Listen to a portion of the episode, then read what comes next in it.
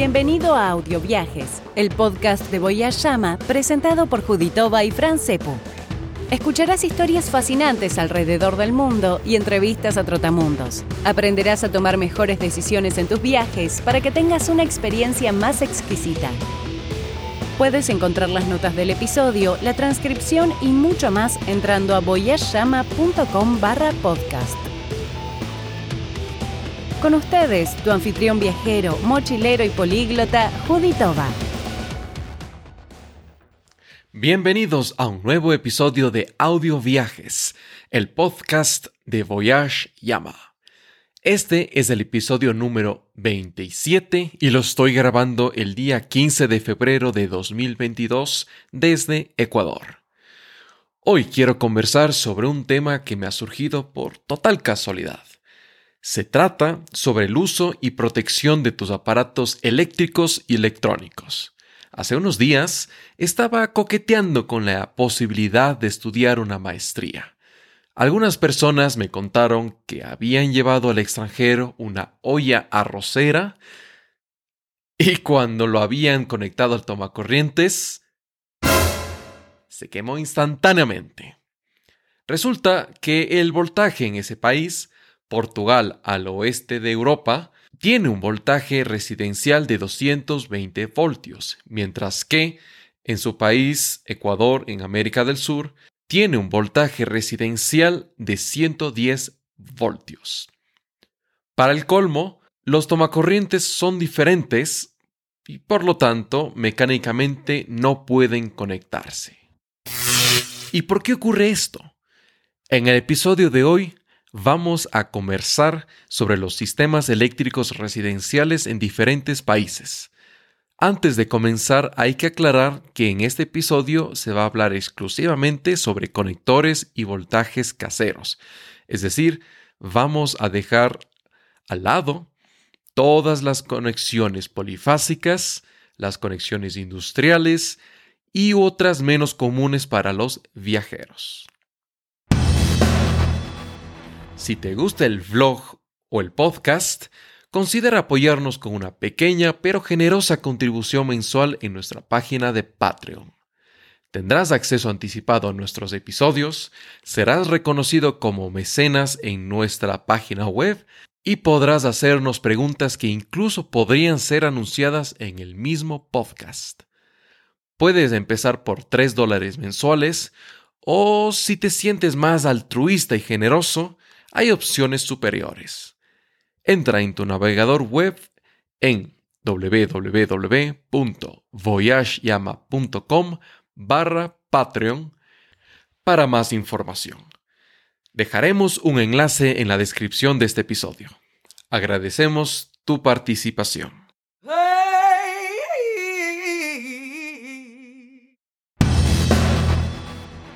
Comencemos por la historia. Primero hagamos un breve resumen. ¿Cómo surgió la electricidad comercial? Hubo un periodo en la historia que se conoce como las guerras de corrientes que tuvo lugar a finales del siglo XIX entre Thomas Edison junto a JP Morgan que defendían la corriente continua. Por otro lado, Nikola Tesla y George Westinghouse defendían la corriente alterna. Ambos sistemas tenían sus ventajas y desventajas, pero lo más importante es que en 1893 Westinghouse Electric fue comisionado para iluminar la feria de Chicago con corriente alterna y más tarde la explotación eléctrica de las cataratas del Niágara. Entonces se decidió que el sistema de corriente alterna a 110 voltios con 60 Hz sería el estándar comercial en los Estados Unidos de América. Pero después la idea de generar corriente eléctrica mediante el sistema de corriente alterna fue llevado a cada país y a cada nación. Ya sea por falta de comunicación o por falta de estándares, no se acordó en tener un solo tipo o estándar de corriente eléctrica. Cada uno elegiría una frecuencia, un voltaje y un conector diferente, pero similar a sus vecinos. Vamos a ver a continuación los diferentes tipos que existen además de algunos tipos de conectores. Cada quien decidió el estándar que creía que era apropiado para su país y por lo tanto no se interesaron en crear un único estándar en común. La electricidad alterna se compone principalmente de dos características.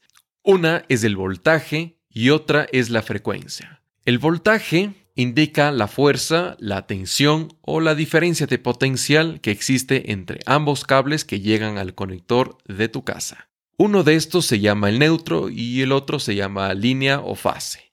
En Estados Unidos de América se eligió tener 110 voltios para que pueda funcionar con las bombillas incandescentes que ya había producido Thomas Edison y por lo tanto se decidió que se iba a hacer el estándar para las áreas residenciales. Sin embargo, en Europa decidieron que transportar electricidad a las áreas residenciales a 220 voltios sería más económico debido a la reducción de pérdidas de electricidad. Entonces ahí nace la primera gran diferencia de voltajes. Países como por ejemplo Estados Unidos, Canadá, México, Ecuador, Japón, Taiwán, Colombia, Venezuela, entre otros, utilizan 110 voltios nominalmente. Este valor varía entre 100 y 127 voltios en realidad. Ahora, en la mayoría del mundo se utiliza 220 voltios como por ejemplo la mayoría de países de África, en América del Sur, desde Perú hasta Argentina, toda Europa y la mayoría de Asia y Oceanía. La siguiente característica es la frecuencia. La electricidad alterna se caracteriza por ir y volver una cierta cantidad de veces por segundo. A esto se lo denomina hertz o hercios. A finales del siglo XIX, más o menos por el año 1890, Nikola Tesla había decidido que sería apropiado transportar electricidad a 60 Hz. Si la frecuencia era menor, entonces las bombillas eléctricas iban a parpadear. Si había mucha frecuencia, entonces poca electricidad pasaría por el cable y los transformadores funcionarían con menos eficiencia. Hoy se utiliza 60 Hz desde Canadá hasta Perú en América y también en otros países como Filipinas, Corea del Sur y en algunas partes de Japón. En el continente europeo se decidió que 60 Hz no era apropiado y se bajó a 50 Hz. Existen muchas razones, válidas y simplemente arbitrarias, pero lo importante es que 50 Hz es utilizado en la mayoría del planeta, toda Europa, en América desde Bolivia hasta Argentina, la mayoría de Asia, África y Oceanía utiliza 50 Hz. Entonces tenemos voltaje y tenemos frecuencia formando una tabla de cuatro casillas. En un eje están los voltajes, 110 y 220 voltios. Y en el otro eje están las frecuencias, 50 y 60 Hz. La mayoría del mundo utiliza dos estándares, 110 voltios a 60 Hz o 220 voltios a 50 Hz. Los dos estándares restantes son utilizados en pocos países como Japón, que utiliza 110 voltios y 50 Hz, o países como Filipinas, Corea del Sur o Perú, que utilizan 220 voltios y 60 Hz. Ah, me faltó una categoría más de países que tienen más de un sistema eléctrico de distribución como Brasil, Marruecos, Arabia Saudita, Libia y Japón. Este último tiene 50 Hz en una parte del país y 60 Hz en otra. En fin, tenemos una amalgama de sistemas eléctricos con diferentes voltajes y frecuencias que hay que considerar para poder utilizar y proteger nuestros aparatos eléctricos y electrónicos. Pero ahora tenemos que llegar a otra complicación más. ¿Cómo se conectan física o mecánicamente el aparato que tú quieres energizar con la pared que tiene el voltaje residencial. Si ya te parece complicado entender el sistema de varios voltajes con diferentes frecuencias, los conectores y los tomacorrientes también son un dolor de cabeza. Al principio del siglo XX, no había un método seguro de conectar los electrodomésticos, simplemente se tenía que apretar los cables con un clip para energizarlos. Pronto los conectores se inventaron para evitar el peligro o dolor al tocar los cables sin aislante. Esto podría haber sido una bendición total, pero no se pusieron de acuerdo los países para poner un solo estándar, sino que cada uno ponía su propio estándar que creía conveniente. Esto sigue, tristemente, hasta el día de hoy activo y ahora les voy a comentar brevemente los tipos de conectores que hay. Si desean ver una foto de los conectores, tomacorrientes o enchufes, les dejaré un enlace a la entrada en el blog de Voyage Yama. Los conectores clasificados por país se los nombran desde la letra A hasta la letra N. Cada uno está regularizado por una institución o entidad de estandarización correspondiente a cada país. Por ejemplo, el tipo A o B está regulado por la NEMA, que quiere decir Asociación de Fabricantes Eléctricos Nacionales, que está establecido en Estados Unidos. Tenemos el tipo C, que se encuentra comúnmente en Europa. Pero los europeos no se pusieron de acuerdo con el estándar de la Tierra, usualmente la tercera pata diferente en un enchufe y también desarrollaron su propio conector. Los conectores franceses y daneses son diferentes a los españoles, alemanes y rusos, llamado Shuko, y a su vez es diferente a los británicos. Esto quiere decir solamente problemas. El resto de los estándares los encontrarás en diversos países como Israel, Australia, Argentina, India, etc. Para no demorarnos más en este tema, les voy a dejar un enlace en la descripción del episodio para que puedan ver un mapa muy interesante tanto de los conectores eléctricos presentes en cada país, así como los voltajes y frecuencias de cada uno. Como prácticamente cada país tiene un estándar, hay que averiguar qué sistema eléctrico utilizan antes de viajar.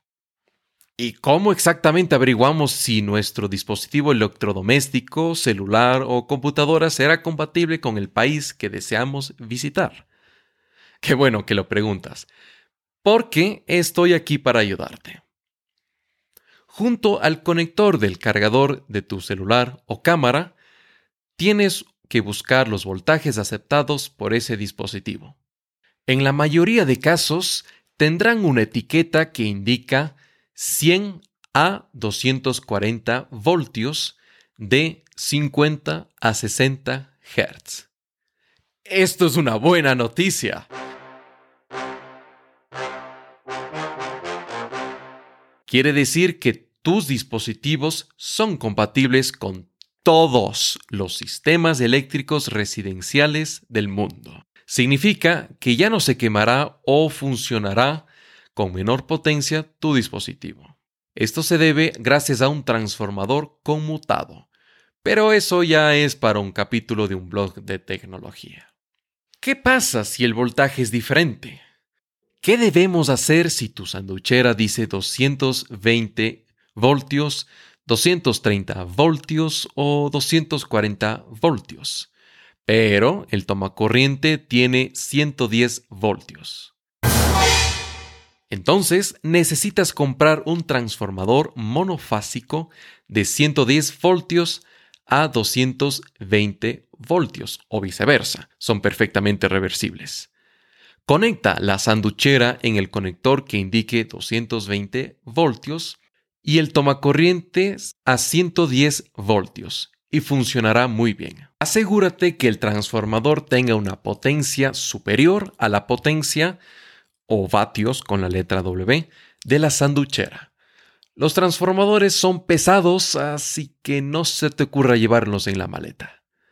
Algunos dispositivos como los electrodomésticos, microondas, ollas arroceras, sanducheras, cafeteras y así, son usualmente diseñados para el país donde son vendidos. Estos generalmente no transforman la electricidad y utilizan directamente el voltaje de la red eléctrica. También los hacen más vulnerables, pero eso ya lo dejaremos para otro día. ¿Qué pasa si la frecuencia es diferente? generalmente solo es un problema para los motores de corriente alterna. No creo que estés llevando muchos motores en tus viajes, ¿verdad? Secadoras de pelo o afeitadoras usualmente funcionan bien con frecuencias diferentes. Si es un aparato de mala calidad o si no estás seguro, considera comprar el equivalente en tu país de visita. Ahora vamos con los conectores. Esta es la parte más sencilla y con menos riesgo. En la mayoría de las tiendas de electrónica, celulares, electrodomésticos, aeropuertos, ferreterías y así, encontrarás adaptadores. Por ejemplo, tienes un aparato con conector estadounidense tipo B y quieres conectarlo al tomacorrientes tipo F o tipo E de Europa, solo compra un adaptador que es una pieza de plástico y metal que acomoda mecánicamente ambos sistemas, el conector estadounidense con el tomacorriente europeo. No olvides de revisar si el voltaje y frecuencia son compatibles con tu aparato eléctrico. Ahora viene la pregunta del millón. ¿Es mejor comprarlos antes de viajar o cuando ya has llegado a tu país de destino?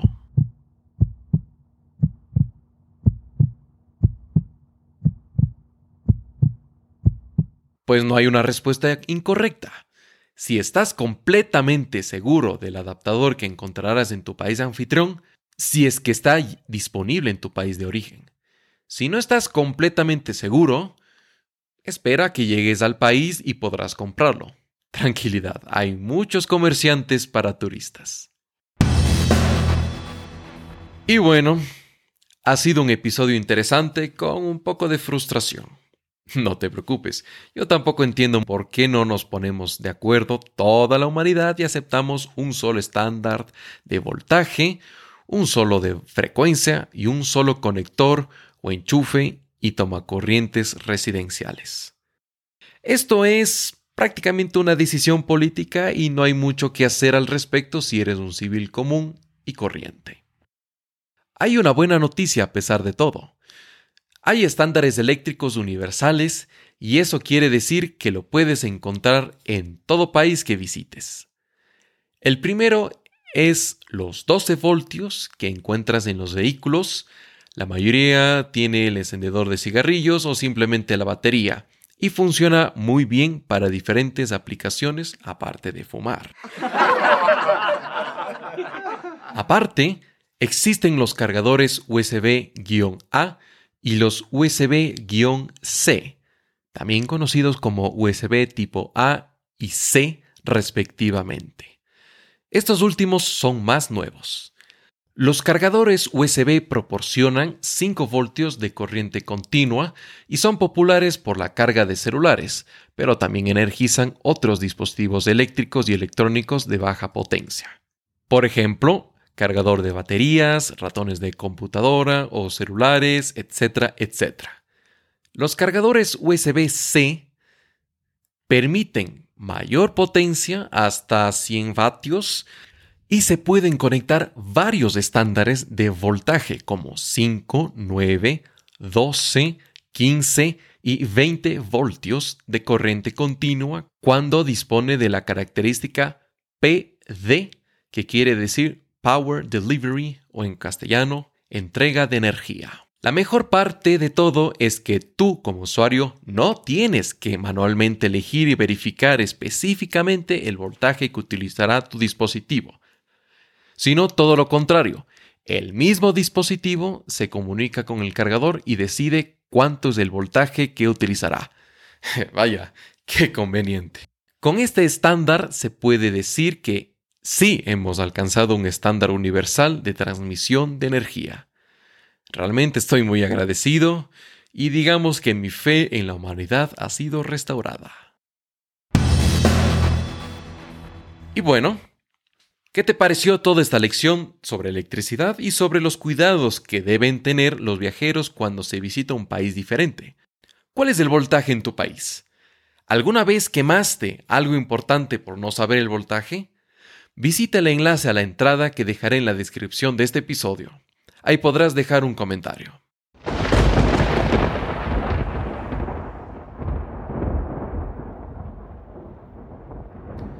Bueno, espero que te haya gustado este episodio. Si crees que fue entretenido, valioso, útil y lo será para otras personas, déjanos tu reseña y un me gusta o una valoración de una a cinco estrellas en la app donde nos estás escuchando. Significará mucho para nosotros. Juditova se despide. Hasta la próxima. Eso es todo por este episodio. Esperamos que hayas tenido tu momento de desconexión y que estés ahora más cerca de tu siguiente aventura. Para más historias, experiencias culturales, entrevistas y consejos, entra en la página web voyageyama.com barra podcast. Juditova te espera en el siguiente episodio. No olvides suscribirte. Felices viajes.